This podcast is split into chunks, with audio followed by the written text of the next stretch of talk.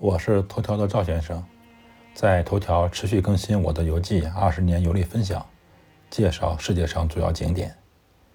卢浮宫在世界博物馆界赫赫有名，很多人忘记了它原来的用途。我在上一篇游记中介绍了卢浮宫正门面前拿破仑广场上的玻璃金字塔。这一篇游记对卢浮宫做一下概要介绍。我会在后续的文章中。用大量篇幅介绍我参观过的文物，这些文物主要有：一、石碑《汉谟拉比法典》；二、浮雕亚历山大和狄欧勒纳；三、雕塑四战俘；四、雕塑狮子；五、雕塑维纳斯；六、雕塑胜利女神；七、油画。蒙娜丽莎。八，古埃及雕塑。九，古埃及壁画。十，雕塑天使之吻。十一，雕塑垂死的奴隶。十二，雕塑受刑的马西亚斯。十三，雕塑丹枫白露的仙女。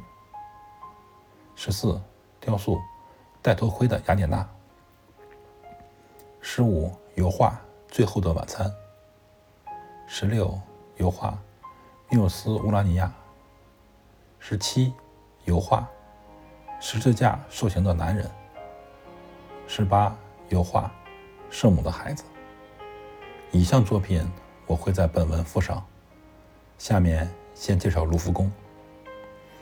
卢浮宫位于法国巴黎市中心的塞纳河北岸。位居世界四大博物馆之首。知识点：世界四大博物馆是哪四大博物馆呢？分别是英国的大英博物馆、法国的卢浮宫博物馆、俄罗斯的东宫博物馆、纽约的大都会博物馆。世界著名的博物馆很少位于发展中国家，因为发展中国家的博物馆。被破坏殆尽。卢浮宫原是法国国王的王宫，1793年改为博物馆对外开放。卢浮宫藏有艺术品四十万件以上，包括我们耳熟能详的维纳斯、蒙娜丽莎等等。这些藏品分布在东方艺术馆、古希腊及古罗马艺术馆、古埃及艺术馆、珍宝馆、绘画馆及雕塑馆。共六个展览馆中，卢浮宫每个月的第一第一个周末对所有游客免门票。我和老婆比较幸运，在免费的那天去了卢浮宫参观。下面贴出几张卢浮宫的外观和我参观的几个展品。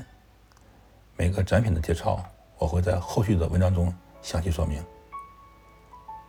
赵先生，二零二零年。九月二日。